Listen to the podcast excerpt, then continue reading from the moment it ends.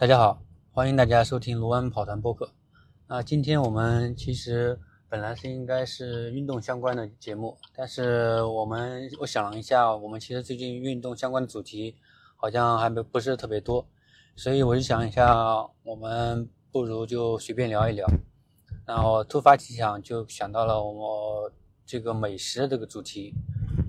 呃，我不是一个美食家啊，可能去过的地方也不是非常非常多，但是基本上我在国内，呃，大部分地方应该都是去过的，然后很多地方的有特色的美食也都吃过，所以我觉得可以聊一下我个人对于呃国内各地的一些美食。那今天我这边主题啊，主要是针对三个方面来说的。一个就是安徽这边的主一个美食，嗯，然后接下来就是我在上海这边也待了十多年，嗯，在针对上海的一些饮食方面的一些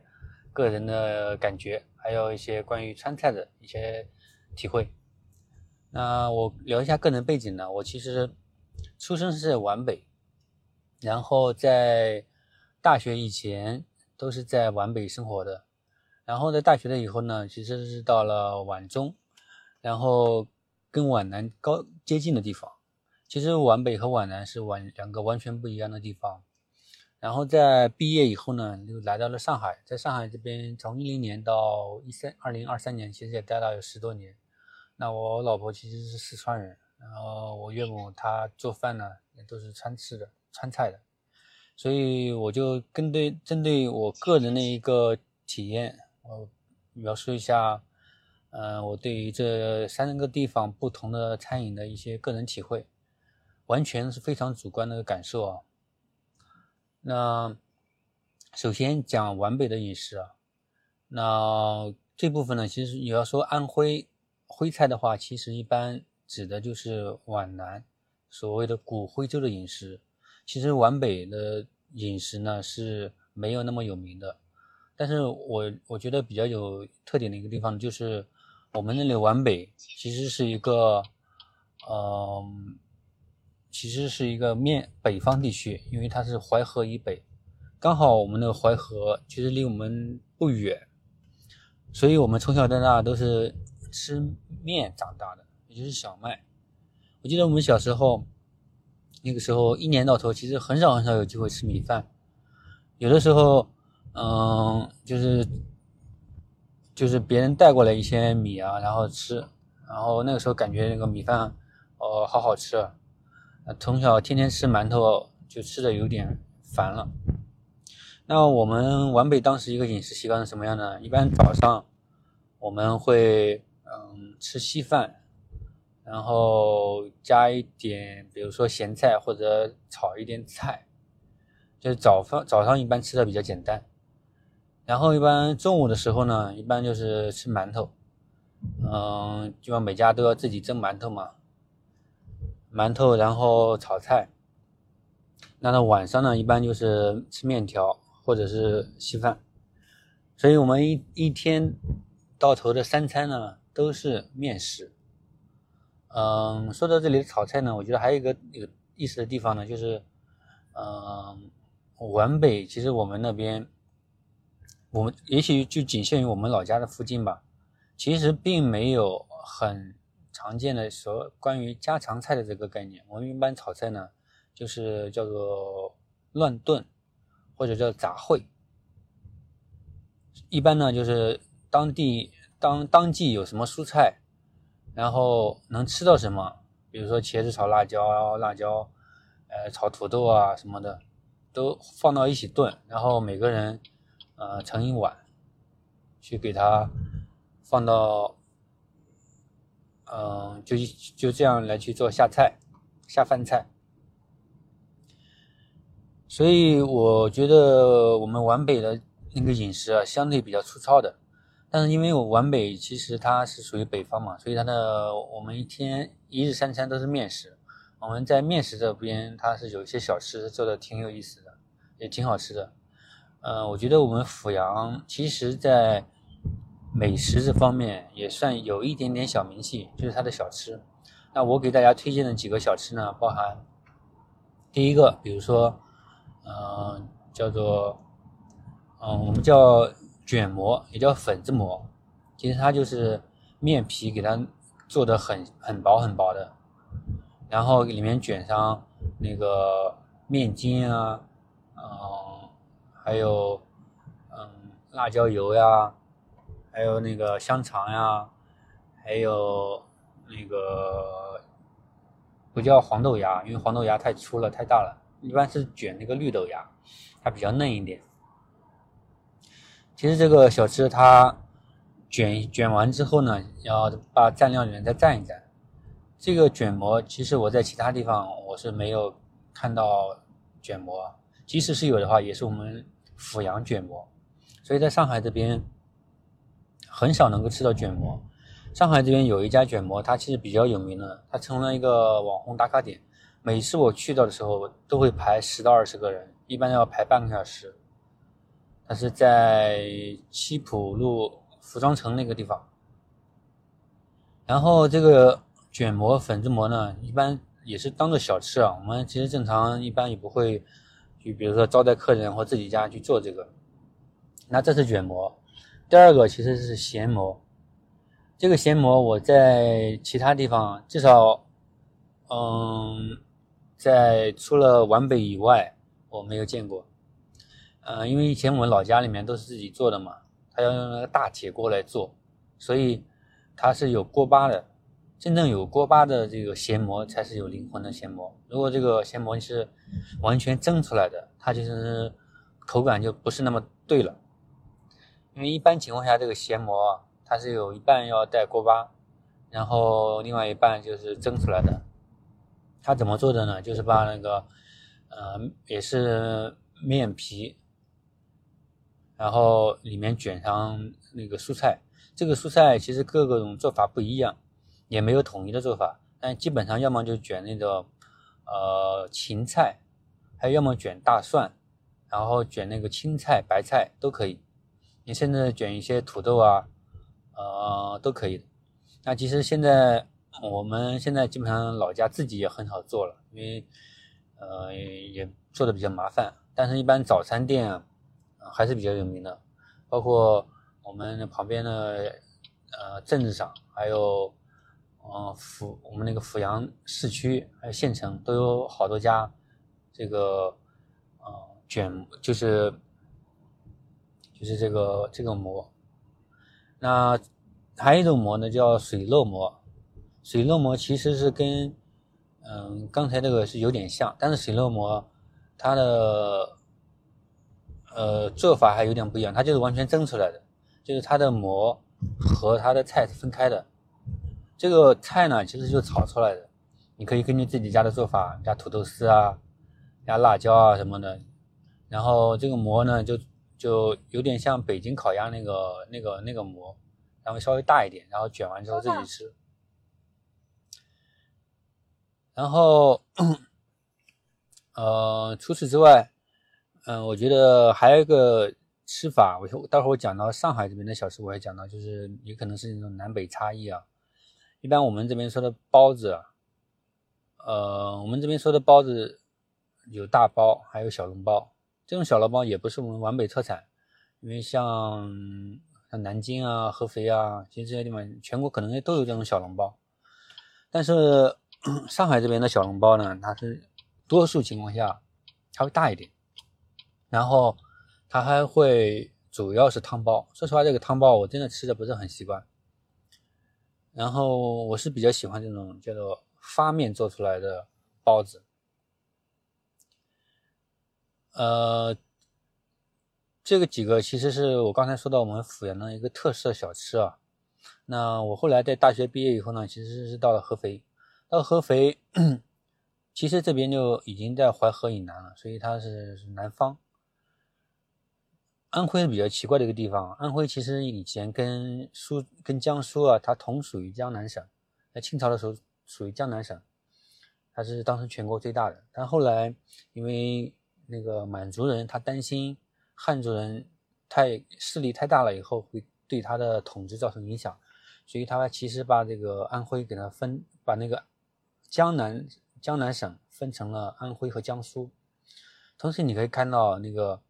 江苏的北部和安徽的北部是非常像的，然后江苏的南部和皖南其实是有点像的。那一般我们用语言分区来说的话，就是皖北和苏北一般叫做江淮官话，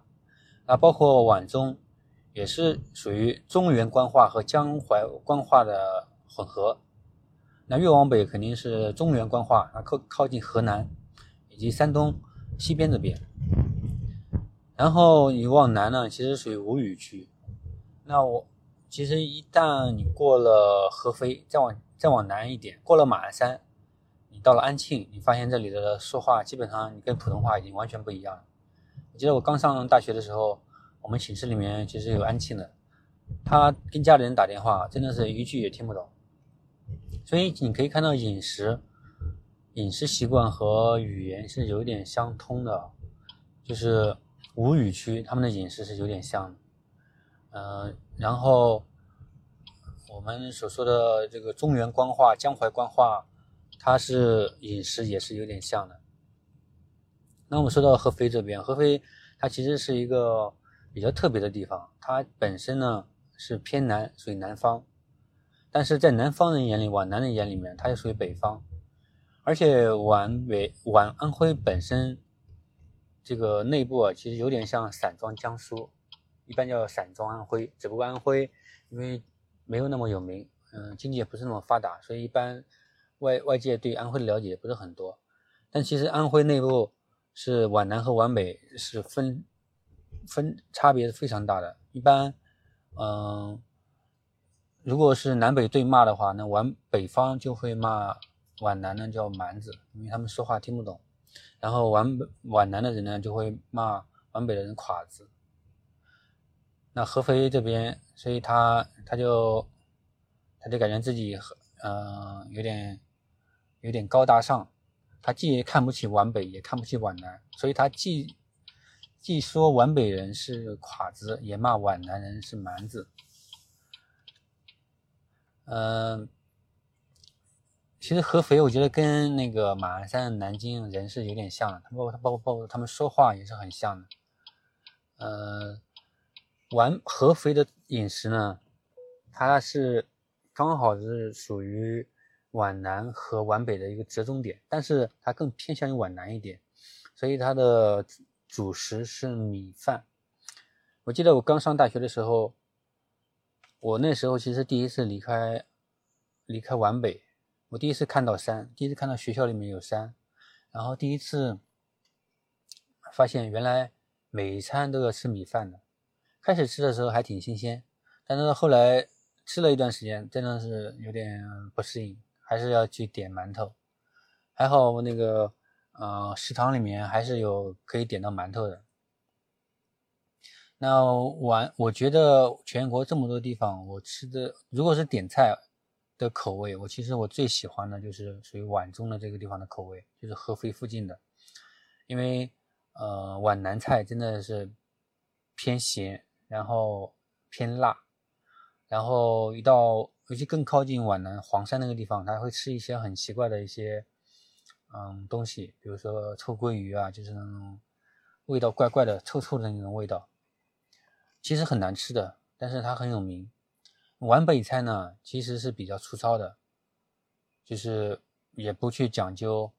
嗯，颜色搭配啊，也不去讲究菜法呀、口味的搭配啊。所以一般你到皖北那些饭店点菜，你会发现皖北的这些饭店是没有那个菜单的，它是把嗯所有的那个成品或者是半成品的蔬菜。就放到冰箱里面，放到冰柜里面，然后让你去选，你自己去选怎么搭配。如果你一般你比较纠结，或者你要点菜比较多的话，其实是比较浪费时间的。就是你要这个选了那个选，那个选那个选，光点菜都要花半个小时。但是碗中呢，它的口味，嗯，其实很多菜都是普通的家常家常菜，它没有特别特别有名的这种菜。但是我印象最深刻的一道菜呢，其实叫做。泥鳅面，这种出了合肥啊，我发现很少能够吃到。它这是嗯一些地方的一些特色，就是你过生日的时候，你要点一碗泥鳅面。这个泥鳅面，呃，它就是那种小泥鳅，然后可能我感觉有的时候都没有给它开箱抛肚，就把它放到那个面里面，但是非常香，很好吃。呃，除此之外，合肥菜我觉得就是它的各个口味，嗯，它的做法也不是那么油腻啊，也不是那么辣呀，就是很符合我的我个人的一个嗯口感，所以我其实。嗯，一般最喜欢，假如吃的地方吃的菜，我觉得就是属于江淮中间的这种江淮菜。当然，我们一般说八大菜系那个淮扬菜啊，它其实更靠近呃靠靠近扬州苏北那边的地方，跟合肥菜呢是有点类似的。然后呃，我是二零一零年的时候世博会的那一年来到上海。在上海其实也待了十多年了，但是我说实话，我我对上海菜真的还不是很适应。有些菜呢，我觉得还反而值得吐槽的点。其实首先说，我比较喜欢上海菜有哪些地方，它的一些小点心做的比较好，比如说那个生煎、生煎生煎包啊，锅贴。那锅贴其他各地也有，但是生煎包是比较特别的，好像上海这边比较有名。它那个小杨生煎。嗯，在很多地方都有。然后除了这个生煎以外啊，嗯，其实上老很多老上海，它有那个叫做平价菜馆，就是老上海菜。它的一般，嗯，就是一些一些面啊，一些盖浇饭啊，它其实它的定位是属于比较呃平民化的。可能就二十几块钱、三十几块钱就能吃的很好的，呃，其实它的口味还是比较上海化的。上海菜的一个主要特点呢，就是说的浓油赤酱，所以你如果你点它的一些炒菜啊，它你到它这个上海饭店里去点那个，比如说回锅肉啊，比如说嗯辣椒炒猪肝啊，它的那个酱非常浓。可能我觉得应该是酱油，呃，酱油放的比较多，料酒放的也比较多，所以有的时候你呢，看那个浓油赤酱，你看它那个，嗯，其他地方也有四喜丸子，其实就是狮子头，狮子头，上海这边的狮子头，它的那个它那个颜色特别深，放的酱油特别多，嗯，就是汁水也比较多，呃，其实味道我觉得很多人还是觉得比较喜欢的。包括上海的一些，呃，叫做餐前的凉菜，其实很好吃的，一些萝卜干啊，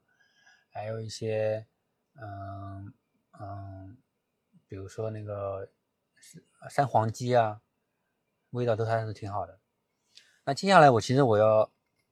就是一些吐槽点啊，这上海菜，其实我待了那么多年，但是我觉得真的到现在还不习惯，还不太喜欢的上海菜，我列举一下。第一个 就是那个上海的面，上海面其实应该叫做苏式面。嗯，其实我们从小我们在家吃的面呢都是汤面。我们汤面怎么做的呢？一般就是，嗯，先用油把锅热一热，然后把菜炒一炒，然后加水，最后再把面加进去。所以这个时候的汤的味道比较浓，就是你吃的时候，就是汤跟菜是一起一起捞出来的，我们叫汤面。嗯，上海这边的那个那个面呢，叫苏式面，它的那个面和浇头其实是分开的，它的面呢都是单单独一锅来去煮，基本上就是清汤面，就不会放什么嗯配料之类的。然后你如果想要什么浇头，你就单独加，比如说你想要啊蛋炒饭浇头，他就那边有个炒菜，然后这边放大半碗的面。把那个炒菜给你倒到这个面里面，你自己就端过来就可以了。那我最最吐槽的就是那个叫做雪菜雪菜面，就是一个在我看来呢，就是这个面它的汤是非常非常寡淡的，没有任何味道。也不是说没有任何味道，就是这个汤的味道很很淡很淡。另外就是这个雪菜雪菜放到里面，哦，这种。我有一个同事，他是奉贤人，他特别爱吃，他每次都是喜特别喜欢那个吃，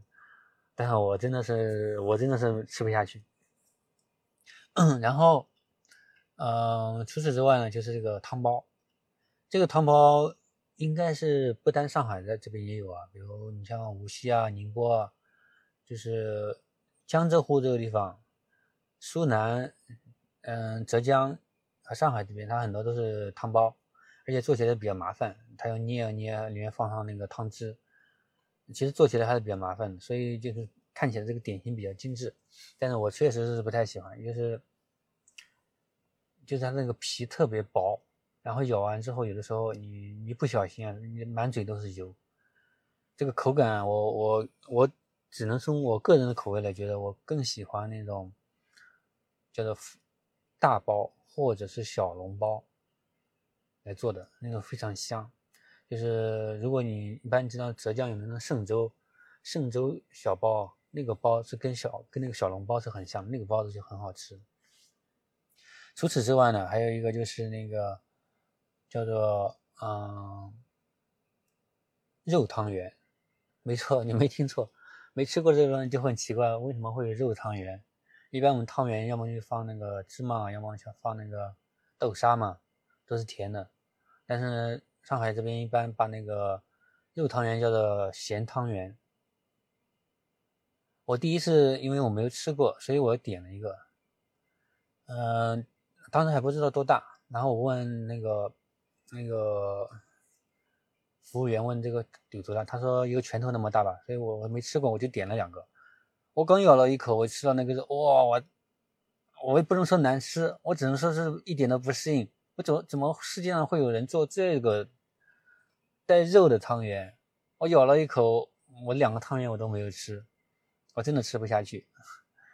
并不是说不好吃啊。就是个人习惯、个人饮食习惯而已。就是前二十多年都是在老家吃的那种甜的汤圆，突然有一天让你吃这个带肉的汤圆，你我是我是接受不了。到现在的话，我觉得，呃，这几种上海的一个吃的东西，我我我到现在我还都不是很喜欢。那说到刚才那个 不习惯的东西啊，我觉得讲的另外一个事情就是。有一次到北京，嗯，就查北京有什么好吃的，其实也没什么好吃的，但是比较有特色就是说那个叫豆豆汁儿，他们儿化儿化音发音的比较好，叫豆汁儿，我们一般叫豆汁，就很奇怪啊。我觉得我没吃过，就像就很多人说这个一般人吃不下去，我就想这有什么了不起的，我就想试一下。我于是点了一个，还是属于他们那个老店老店铺，还比较地道的，要排队。点完以后是一碗跟豆浆一样的，上面有绿绿的东西。然后我我我我说吃就吃吧，我在旁边我看旁边有白糖，我说加白糖。旁边那个大爷赶快拦住了，说你别加别加，这个豆汁加加糖就不对了。哎，我也不知道，那我说我就不加吧，然后就端过来吃。我吃了一口，哇！我当时差点吐出来了，真的是吃不下去。那个、那个、那个东西，它就有点像，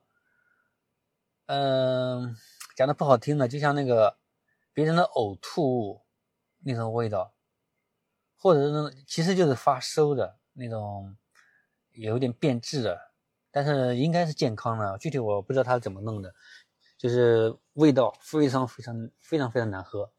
所以我听说有个北京的朋友，他说他特别爱爱喝这个，一喝就喝上一斤，啊，我真是觉得各个地中国之大无奇不有啊。然后这些是上海的一个菜，那接下来我其实要说一下，嗯，啊，四川的菜。其实这个川菜在全国各地都能吃到，现在其实最流行的菜系应该就是川菜，因为全国人民的味觉都被这个辣给讲给养成了。所以，不管你到全国任何一个城市，火锅呀、川菜啊，或者重庆菜啊，肯定是很多的。那我这边讲这个原因，就是因为我老婆他们这边是四川，四川这边绵阳这边的。呃，四川这边其实川菜它分很多种啊。一般四川人眼里面比较地道的这个川菜，其实属于那个四川乐山这边的。那我们外地人一般说的川菜，可能觉得其实四川也是很大的。那比如说这个那个兔头，兔头其实在成都这边吃过，嗯，也没有什么特别味大的味道，就就是就是鲁菜嘛，有点像。然后他会弄那个很浓的花生酱，酱上其实很多吃的是那个花生酱的味道。我唯一吐槽的就是川菜这边的那个火锅，我个人的一个观点，我知道很多人很多人非常非常喜欢吃火锅，还有很多朋友一起来了，大家一起啊边涮火锅边吃边聊，很开心。但是如果给我去选择的话，我的排在最最最最最后一一一位的菜就是火锅，你千万不要给我点火锅。我是觉得尤其不喜欢火锅，为什么呢？我觉得火锅它是一个最没有灵魂的一个菜，就是你端了一一盆汤，然后你自己拿个生菜往里面涮着涮就吃了，涮着涮就吃了。你中间厨师他没有任何他的想法加进去，没有任何。他要发挥的余地啊，他做任何刀工啊，他做任何，嗯，当然我承认这个配料肯定还是有一点，各个家有有自己家不同的配料，他们也是有很多讲究的。因为我看到他们那个本地人吃这个火锅，就是 要用使用那个牛油，反正还是很讲究的。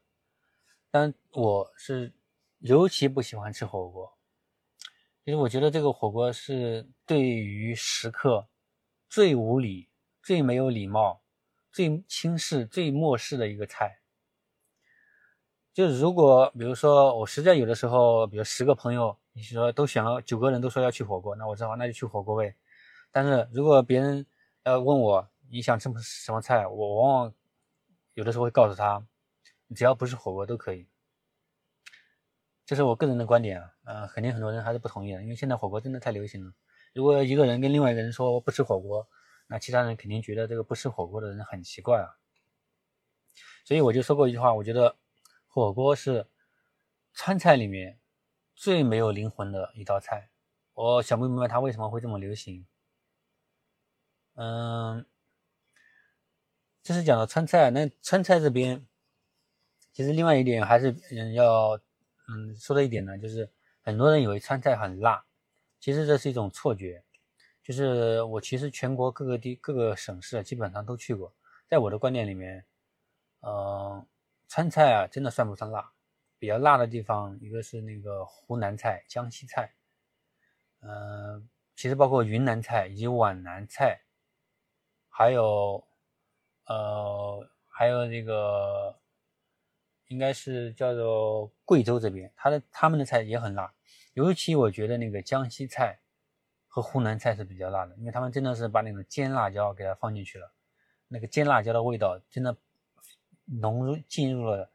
呃川菜进入了那个菜的味道里面。但是其实川菜的它的一个辣呢，并不是它其实叫做香辣，也叫麻辣。所以川菜这边，他们很多时候基本上都会加那个花椒，这也是我会有点不太适应川菜的一种特点。就是我觉得改良以后的川菜啊，其实更好、更合适、更好吃一点。他们本地比较地道的川菜其实是比较油的，就是那个汤水特别多，然后每一道菜里面那个汤都很多，油也很多。就是看起来就是感觉非常非常油腻的，所以比较地道的川菜啊，我觉得我我我我相对而言，我还是更喜欢那种改造过的川菜。改造过的川菜有什么特点呢？第一个，它的那个，嗯，它的汤和油不会那么多，因为一旦汤多了以后，这个摆盘就看起来看起来比较油腻，看起来就松松垮垮、汤汤水水太多，所以那个。包括那个，嗯，回锅肉啊，那有的时候，呃，地道的地道的回锅肉，有的时候它其实会做那个用那个蒜苗来去做，很多地方也会用白菜啊、辣椒啊，也会来回来也会来做。然后比较四川这边很多他们本地的那个川菜，它它它放的其实那个油非常多，所以我觉得还有一个就是我。觉得比较麻烦的一点就是，他们那个花椒啊，也给它直接放进去了。其实，在我看来，花椒它它不是那么入味。即使你用油给它拌过以后呢，它的那个花椒的麻味并没有真正进入菜里面去。真正你要吃到那个花椒本身，你才能感觉到那种麻味。这也是川菜的精髓嘛，叫做麻辣。但是我觉得有一点呢，它是非常不麻烦，非常麻烦，尤其是吃自己在家吃菜的时候，那个饭菜里面好多好多花椒，花椒又那么小，你要一点点把它抠出来，一点点把它夹出来，真的很麻烦。我是一个其实没那么精致的人，我因为有的时候也不愿意在饮食方面花太多的时间，所以我有时候就觉得这个这个就有点烦。嗯，那说到川菜呢，基本上也说到这么多。基本上川菜其实现在它很多也成了家常菜，比如说这个回锅肉啊、小炒肉啊、麻婆豆腐啊，嗯，它基本上也现在全国也都在做，很多时候。嗯，可能比较说到本帮菜，但是你发现它上了很多菜是是四川菜，也会相互交叉。那我觉得还有一个比较饮食比较有意思的特点呢，就是就是至少在我们北方人这边呢，我们主要的这种辅料调味的辅料，我们用的是那种蒜蒜苗，也是蒜叶，或者是韭菜，用的蒜苗比较多。就是一般，比如说一个菜炒好以后，你要放一点，嗯，有时候青葱花、葱花啊，或者是呃韭菜，不韭菜很少，或者是蒜苗叶。北方我们一般都会放那个蒜苗叶，但是一般到南方，你几乎是看不到蒜苗叶的，因为它的可能一般人会觉得这个蒜苗叶的味道还是有点重，你吃完以后嘴巴里面会有一点点味道，所以南方基本上这边是用葱花的。呃，其实这也是我发现南北的一个差异吧。呃，今天今天也是胡讲乱讲，也没有特别大的主题，我围绕这个我个人的一个嗯体会，然后分享了一些自己对一些饮食的一些点评，是非常主观的、非常个人的。大家有什么意见，也可以在我们评论区里面互动啊。嗯，只要我发现这个我们的话题不局限于运动以外，这个格局就完全打开了。我们不一定非要每一期都要讲跑团去讲运动，我们很多话题都可以聊。这样的话，我们就能做到尽量多的多更新，比如说每周一更。我们今天的节目呢就到这里，感谢大家收听啊！大家可以在那个小宇宙、喜马拉雅、网易云音乐和苹果播客都可以搜索“卢湾跑团”。然后找到我们的节目，啊，我是主播米高，感谢大家的收听，我们下期节目见，再见。